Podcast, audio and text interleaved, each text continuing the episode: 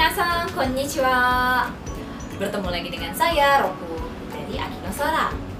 Pola kalimat yang hari ini kita pelajari adalah sore tomo, yang artinya atau. Bentuk pola kalimat ini adalah kalimat tanya pertama, sore tomo. Kalimat tanya kedua.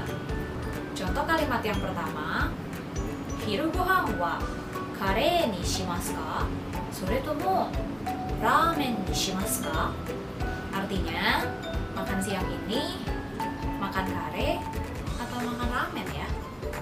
Contoh kalimat kedua, aruite ikimasu ka? Sore tomo basu de ikimasu ka?